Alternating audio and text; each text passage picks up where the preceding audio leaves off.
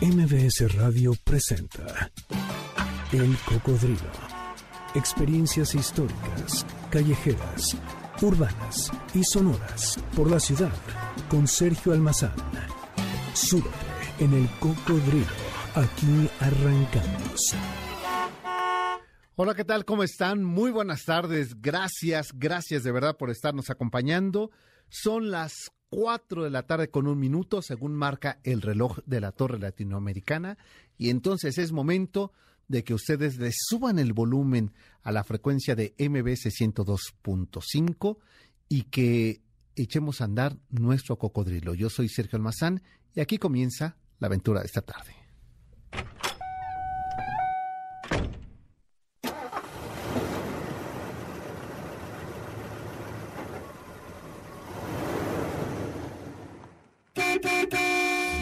Efectivamente, este viajero cocodrilo hoy se estaciona en la avenida Chapultepec, eh, precisamente a faldas del bosque de Chapultepec, porque la historia que hoy vamos a recorrer tiene que ver con esta singular, hídrica e importante avenida.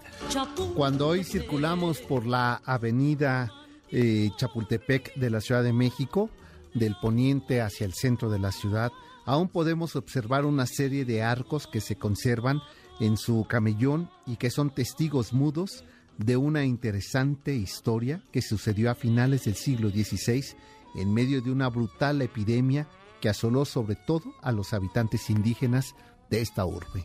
Una de las eh, primeras necesidades que, eh, que debieron de ser cubiertas después de la caída de México Tenochtitlan en 1521 fue precisamente el abasto de agua potable. Por ello se mandó eh, reconstruir una mampostería eh, del acueducto que desde el periodo prehispánico llegaba por la calzada de Tlacopan desde Chapultepec. Al final del acueducto, la fuente de la Mariscala, donde hoy se encuentra el Palacio de Bellas Artes, abastecía de agua a la ciudad española.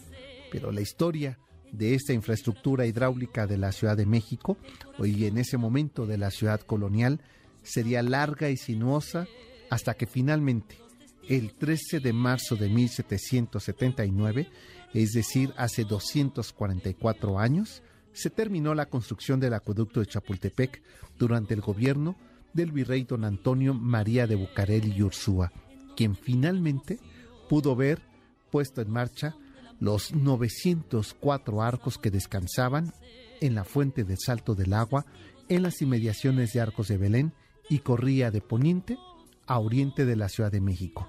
De aquella obra hace 244 años y hoy la recordamos aquí en el Cocodrilo. Chapultepec, ¿cuántas veces no hemos circulado? Por lo menos, mi querida Janine, los últimos años. ¿Qué tal nos armamos de buen chisme en ese trayecto que hacemos desde nuestras instalaciones aquí en Mariano Escobedo, que nos vamos todo, General Mariano Escobedo, hasta llegar justamente al CETRAM de Chapultepec y ahí las cotillas que si yo grabara esas conversaciones tendría bastante con qué chantajear a Janine. Pero no, no soy tan maloso ni tan ocurrente, pero son muy buenos chismes que, eh, eh, que Janine podría decir que ella, eh, ella es muy valiosa más por lo que calla que por lo que hace. Entonces, pues esas historias, imagínense ustedes en el siglo XVI, en, ese, en esa calzada de agua, que originalmente pues no tenía eso, el acueducto hasta que llegaron los españoles. Primero era lo que se llamaban las albercas, que eran caminos de agua, y estábamos escuchando de fondo justo este tema de Chapultepec, que hay varias versiones, y lo que no saben es que este tema lo mandó componer Porfirio Díaz para los festejos del centenario de la independencia. La letra vino después y es esta cantante, esta tiplé de la época de María Conesa, que en época porfiriana, pues le puso letra al tema de Sebastián Lerdo de Tejada, eh, este, eh, que más bien de Miguel Lerdo de Tejada, que era el músico, el hermano del presidente, eh, Sebastián Lerdo de Tejada, que hizo una orquesta típica y a cada barrio importante de la ciudad le escribió sus canciones. A Chapultepec le escribió ese tema de Chapultepec y por eso lo hemos querido retomar. Pero este recorrido, sin el otro lado de la música eh, de la colección de Yanín Montes, no sería posible el recorrido de esta tarde. Y eh, así es que hoy la rocola del cocodrilo suena así. La rocola del cocodrilo. Pues la tarde de hoy la rocola del cocodrilo suena al ritmo del compositor del bolero y de la guaracha Pedro Flores, el compositor de la obsesión. ¿Qué tal el ritmo, Víctor? Está bien, ¿no? Para esta tarde y así vamos a tener también para despechados, para despechadas, composiciones de don Pedro Flores, que fue uno de los máximos exponentes del bolero y de la guaracha en la historia musical del continente americano a lo largo de nuestras vidas tenemos amortiguado los, las penas y el dolor con algunos de sus inmortales temas que seguramente muchos de ellos ni siquiera sabemos que son composición del enorme maestro Pedro Flores. ¿Quién no ha buscado aliento a los pesares en esa tibia inspiración de Bajo un Palmar? Eh, ¿Qué madre no revive la esperanza inútil de ver partir a su hijo para la guerra en los primeros acordes de despedida? ¿Qué hombre no ha tenido un amor perdido? A fin con su linda, y aquí no le tiemblan las fibras con una obsesión cuando pide perdón, pues todos esos son títulos de algunas de las mil composiciones que escribió el maestro Pedro Flores. Le tocó nacer a Pedro Flores bajo el signo de Piscis un 9 de marzo de 1894, es decir, hace 129 años, en una humilde villa pesquera de Naguabo, en Puerto Rico, al amparo de una familia de extrema pobreza económica. Eh, Pedro Flores nacería ahí, su padre Julián y su madre Eulalia Córdoba luchaban por mantener a los doce hijos durante los años difíciles del traspaso local eh, y colonial. A los nueve años quedó huérfano de padre y debió trabajar en distintas labores para ayudar con la carga familiar, entre ellos haciendo mandados por el vecindario a cambio de algunos reales que le entregaba a su madre. De niño, se destacó por sus habilidades atléticas, particularmente el béisbol, aficionado a este deporte, donde representó a su escuela en Fajardo a cambio de la Junta Escolar la costeara, que le costeara los estudios. Fue además un destacado cronista deportivo en las páginas del Tiempo, allá en Puerto Rico, por los años 20. Cursó estudios primarios en su pueblo natal hasta completar el séptimo grado, Posteriormente se trasladó a Fajardo para seguir con sus estudios orientados en la enseñanza del inglés. Eh, y hay que decir algo, fue profesor de inglés y, eh, y, más tarde, ahí en la Universidad de Puerto Rico a los 16 años, se dedicó al magisterio en áreas rurales de Yaboca, de Humacao y Gurabo. Pero finalmente, a los 24 años, tras licenciarse en las Fuerzas Armadas, debió trabajar en distintos oficios ajenos a la sensibilidad artística hasta que en 1928 comenzaría eh, a trabajar en una de las agrupaciones más importantes de, eh, aquel entonces, el ambiente musical del trío Boriquén, eh, primero limpiando mesas, después asistente de músicos, y ahí conoció quizá el que fuera su maestro, su mentor, y el que lo impulsaría no solamente a ser músico, sino también compositor al enorme también Rafael Hernández. El encuentro con Rafael Hernández le tocó las fibras en su innata vocación artística, según atestiguan sus últimas palabras en una entrevista que dejó para la posteridad, eh, que surgió entre Rafael y el propio Pedro Flores, una amistad eh, profunda y a veces hasta una rivalidad. Eh, escribió, por ejemplo, temas como Sin Bandera y al poco tiempo Rafael le dijo, jamás te voy a perdonar que no haya sido yo quien escribiera ese tema. Dentro de poco me saldré con la mía y efectivamente así sucedió. A los pocos días, Rafael Hernández llevó a su casa para mostrarle a Pedro Flores la letra del tema Preciosa, que fue un estímulo para don Pedro Flores, quien formó su primer cuarteto eh, en la década de los 30 y a partir de esa década de los 30, Pedro Flores comenzaría una larga e importante carrera musical. En la década de los 40 es quizá la definitiva para consagrar la carrera musical de Pedro Flores. Estando ya él, eh, primeramente se fue a Cuba, eh, estuvo ahí donde, bueno, pues estaban las grandes eh, orquestas y los grandes cantautores de bolero y de salsa en Cuba, por lo cual su éxito fue menor. Sin embargo, regresaría a Nueva York, ahí organizó el cuarteto Pedro Flores. Y una noche, eh, mientras se encontraba él con su cuarteto, eh, decidió al terminar su concierto salir por las calles de Nueva York e ingresar a un café nocturno.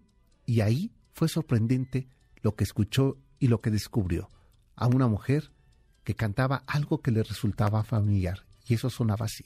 Ya identificaron de quién se trata. Es la gran voz de María Luisa Landín, que por cierto había dejado el dueto con su hermana.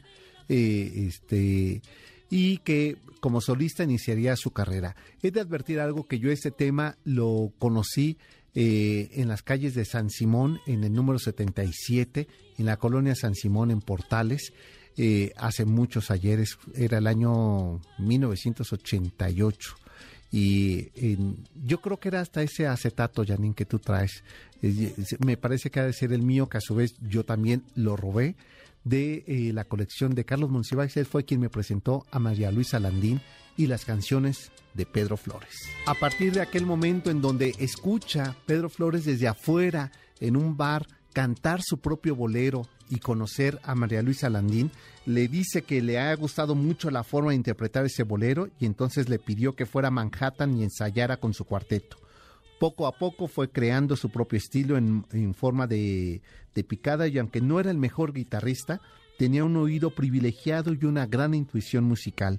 Entre los grandes temas musicales que ustedes reconocen, que han escuchado, que han cantado, que han bailado, están Perdón, Esperanza Inútil, Bajo un Palmar, Despedida, Amor, Margie, Querube, que es el tema con el que abrimos, y otros más que popularizaría Daniel Santos, Pedro Vargas, Benny Moré, Virginia López, Marco Antonio Muñiz, La Rondalla Tapatía, Bobby Capoy, la Orquesta Zarzosa, entre otros más.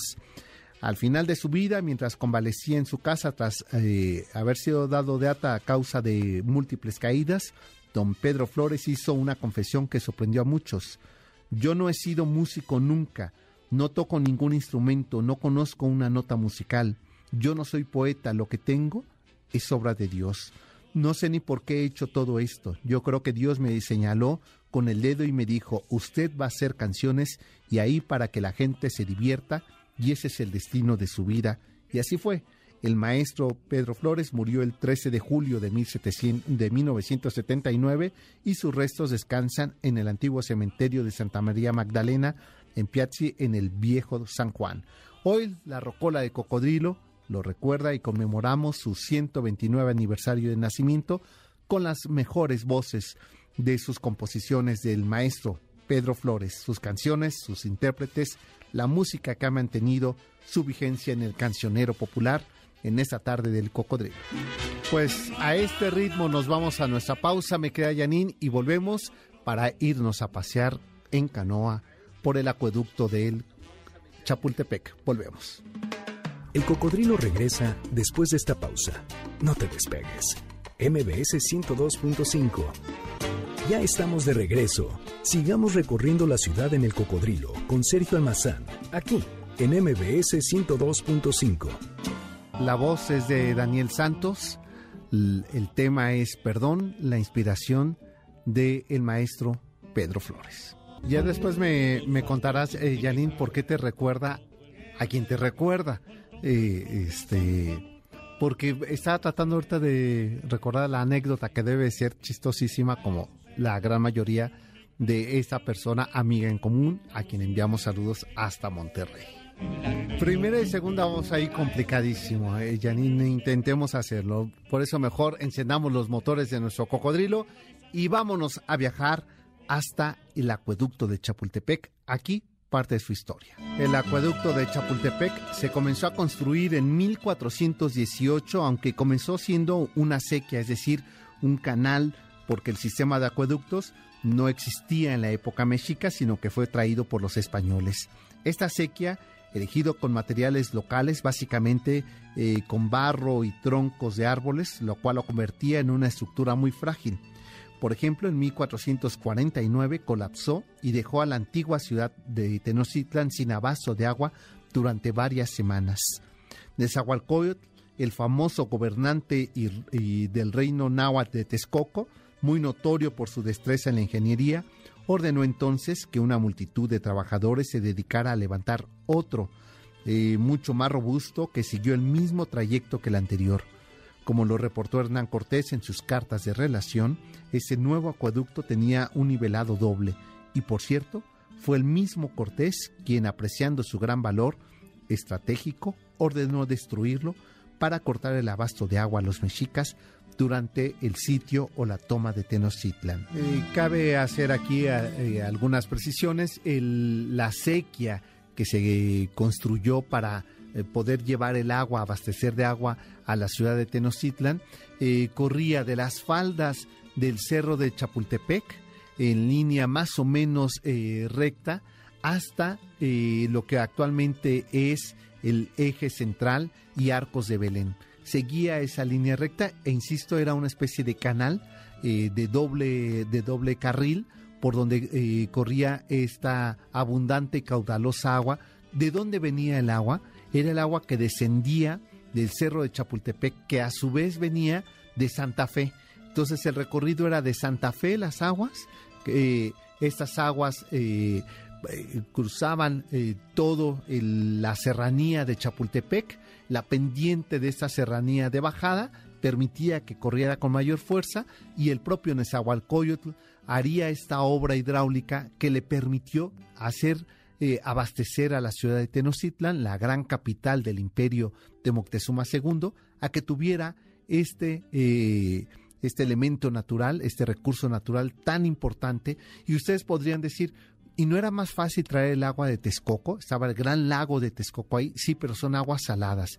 Era agua no potable, por lo que era importante las aguas dulces, que son las aguas de Santa Fe. Por ello resultó tan importante hacer una obra hidráulica del tamaño, de la envergadura que tuvo el acueducto, del cual vemos, y seguramente tú, Janine, hoy antes de llegar aquí, viste ese tramito pequeño que hay de ese acueducto, casi a la altura del metro Sevilla, está ahí un registro memorioso de lo que fue el gran acueducto. Pero constantemente también nos encontramos ahí en Acetram, en este lugar paradero de los camiones y del metro Chapultepec, que está la fuente, la única fuente virreinal que nosotros tenemos en la Ciudad de México. Y dirán algunos escuchas, qué mal informado está Sergio, si tenemos en, en Arcos de Belén y Casisa Saga la otra fuente de Salto del Agua. Pues esa es una réplica hecha en la década de los 60. La original la desmontaron y se la llevaron, que por cierto está arrumbada, y por cierto aprovecho para que Lina haga algo con esa fuente original que está en el Museo de, del Virreinato en Tepoztlán. Esa es la original, esta es una copia, una copia que se hizo en la década de los 60 y la única que nos quedaría como fuente pues es la que tenemos aquí en el CETRAM de Chapultepec. A que ustedes no se imaginan, y ese podríamos hacer ese ejercicio, eh, ya que constantemente cruzamos, y vamos a invitar a, a Víctor eh, este, a que nos hagamos un picnic sobre Chapultepec, nos traigamos la canasta, nuestro mantel de cuadritos, como lo hacían en el siglo XVII, y que este, y pueden traer a sus mascotas, este, porque estaba permitido bañarlos en las fuentes. Entonces los bañabas y después ahí tomabas, llenabas tu jarrita, tu cántaro de agua y te hacías un agua de limón con chía y pasabas las tardes de verano ahí en el acueducto de Chapultepec. El cocodrilo regresa después de esta pausa. No te despegues. MBS 102.5. Ya estamos de regreso. Sigamos recorriendo la ciudad en el cocodrilo con Sergio Almazán, aquí en MBS 102.5. El último adiós es el título de esta canción. El autor es Pedro Flores y la voz de la grandiosa, la grandiosa, la única Toña la Negra. Yo les recomiendo que mientras tenemos esta música de fondo, ustedes marquen el 51 66 1025. Está Janine ahí ya listísima para tomar su llamada. Nos tienen que decir quién es el compositor de estos temas, obsesión, perdón, amor perdido, que es a quien le estamos dedicando la rocola esta tarde. ¿Por qué? Porque eh, quiero invitarles a vivir y yo me adorno. En realidad, MBS 102.5 quiere invitarles a vivir la magia musical de Aladín en una función exclusiva. Y eso quiere decir que solo para ustedes y para nosotros es una función muy especial para todos nuestros radioescuchas este 30 de marzo en el Teatro Telcel. ¿Y saben qué? Tenemos un pase doble para que sean parte de nuestros invitados especiales en esta mágica función de Aladín, una función exclusiva de MBC 102.5. Solamente márquenos 51 66 1025 y que me digan quién es el compositor de los temas que estamos escuchando la tarde de hoy aquí en el Cocodrilo. Tengo un pase doble solamente, así es que tomen prisa a marcar 51 66 1025. Que no alcanzan ya porque ya veo que está sonando el teléfono. Bueno, pues también tengo para Amanda Miguel el próximo 16 de marzo en el Auditorio Nacional un pase doble para ver en concierto Amanda Miguel y un pase doble para El cuerpo en que nací el próximo 17 de marzo en el Foro Shakespeare. 51 66 1025 los primeros que llamen y nos digan quién es el compositor de los temas que estamos eh, escuchando la tarde de hoy.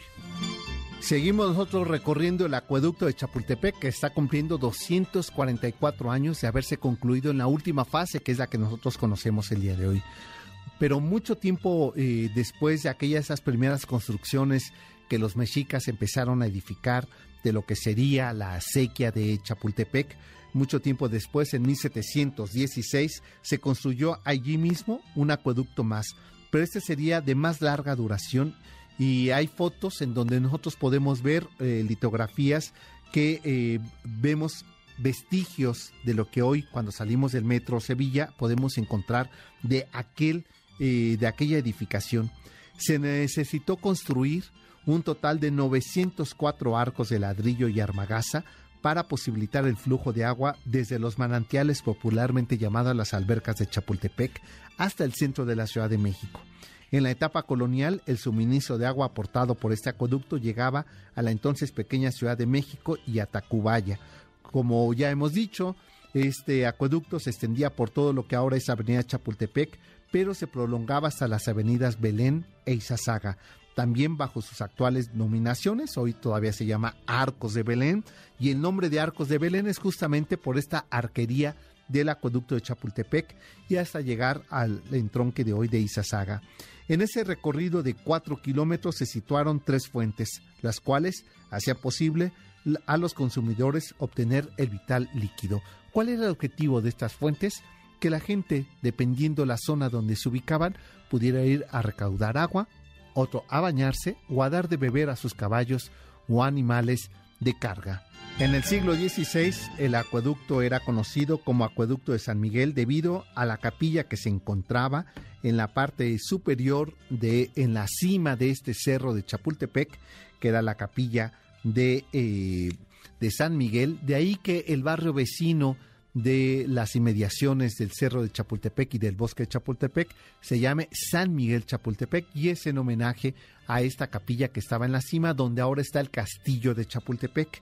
Eh, conforme iba recorriéndose la obra hidráulica del acueducto de Chapultepec hacia el oriente de la ciudad, es decir, hacia el centro, eh, antes de llegar al eje central, en lo que ahora sería eh, Valderas y Revillagigedo, uno de los tramos de ese acueducto recibía el nombre del, eh, del hospital, del convento y del templo que ahí se encontraba de los franciscanos de San Juan de Letrán.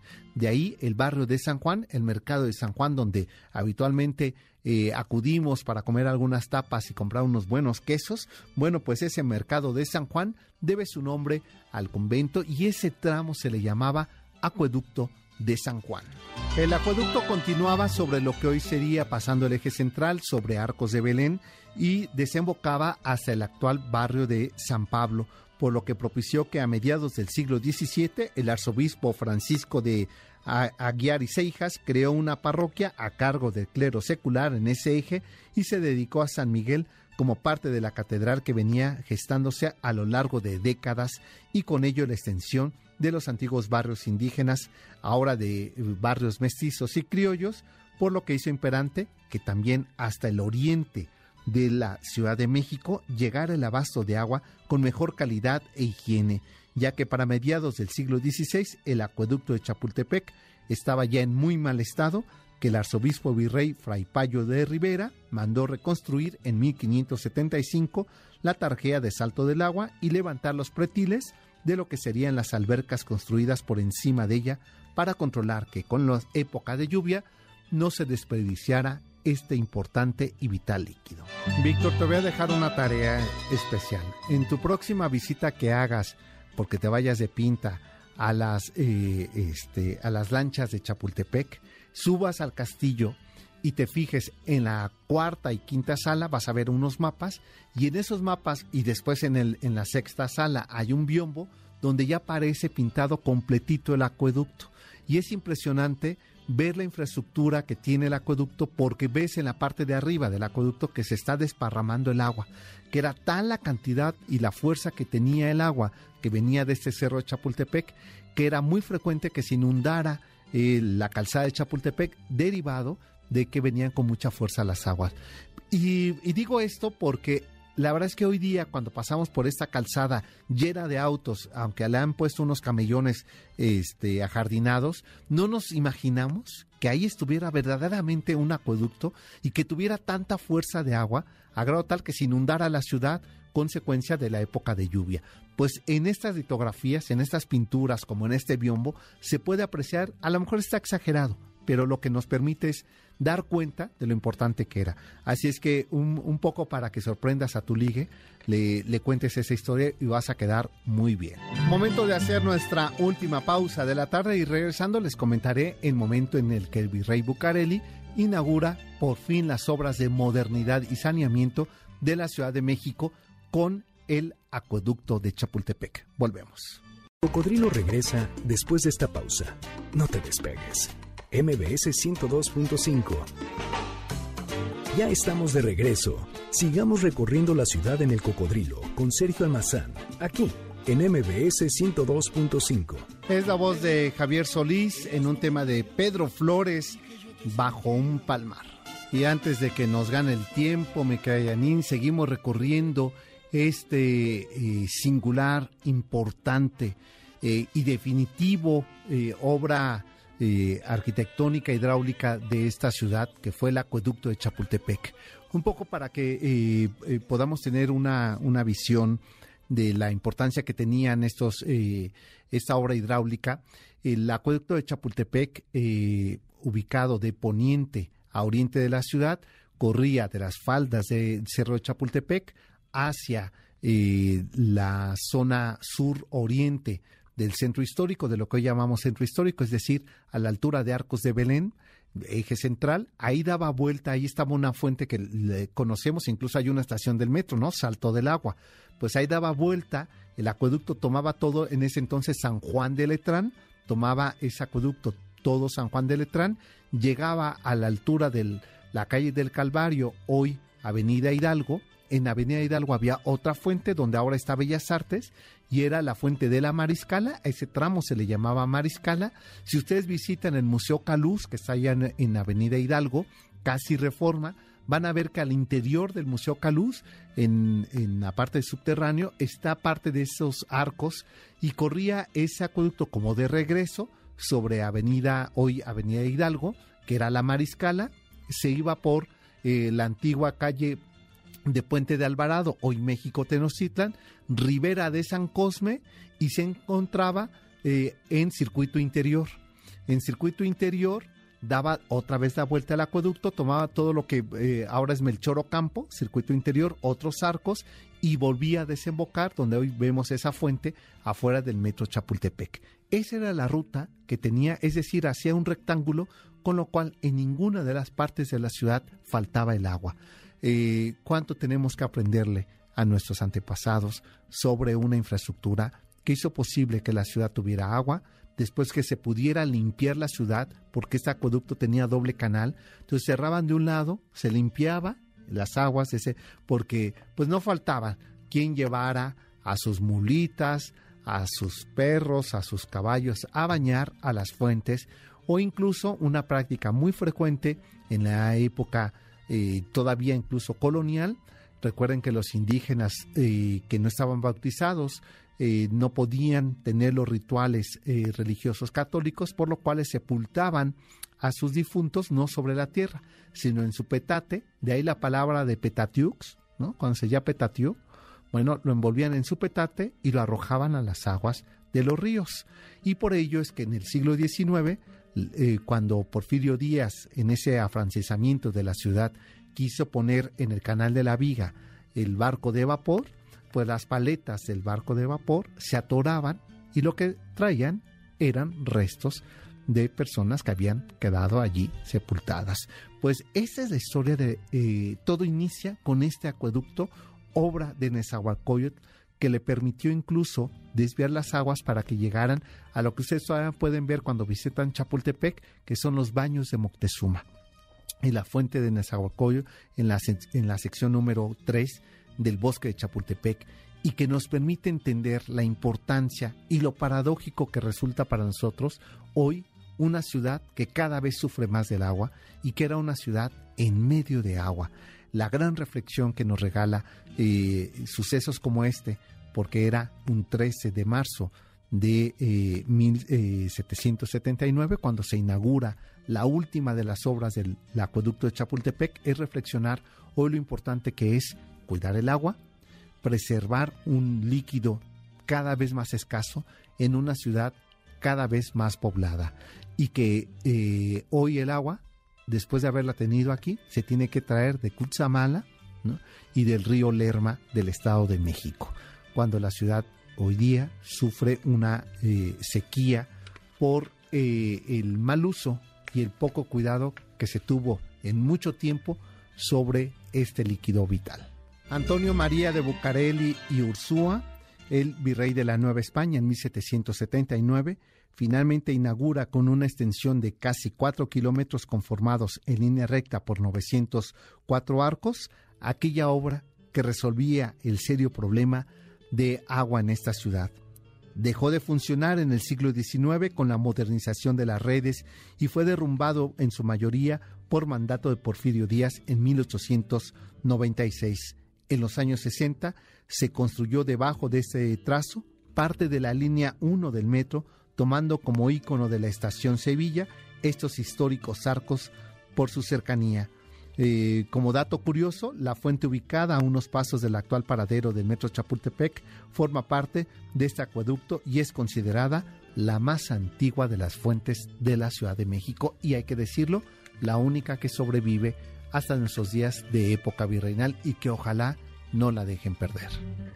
Esta, esta tardecita tan calurosa que tenemos antoja eh, un, un, buen pedazo de queso con una buena copa de vino. Y eso es lo que nos tiene preparado aquí. Yo estaba esperando que ya pasara aquí las viandas para el tema del doctor Zagal, pero veo que está escaso el vino. Así es que pues tendré que despedirme así con la garganta seca. Pásenla bien, tengan buena tarde nos encontramos el próximo sábado en punto de las 4 de la tarde. Sigan con la programación de MBS 102.5. Les dejamos los micrófonos al doctor Zagal y su banquete y hoy hablará del vino. MBS Radio presentó El Cocodrilo. Experiencias históricas, callejeras, urbanas y sonoras por la ciudad. Súbete en el cocodrilo. Nos escuchamos el próximo sábado aquí en MBS 102.5.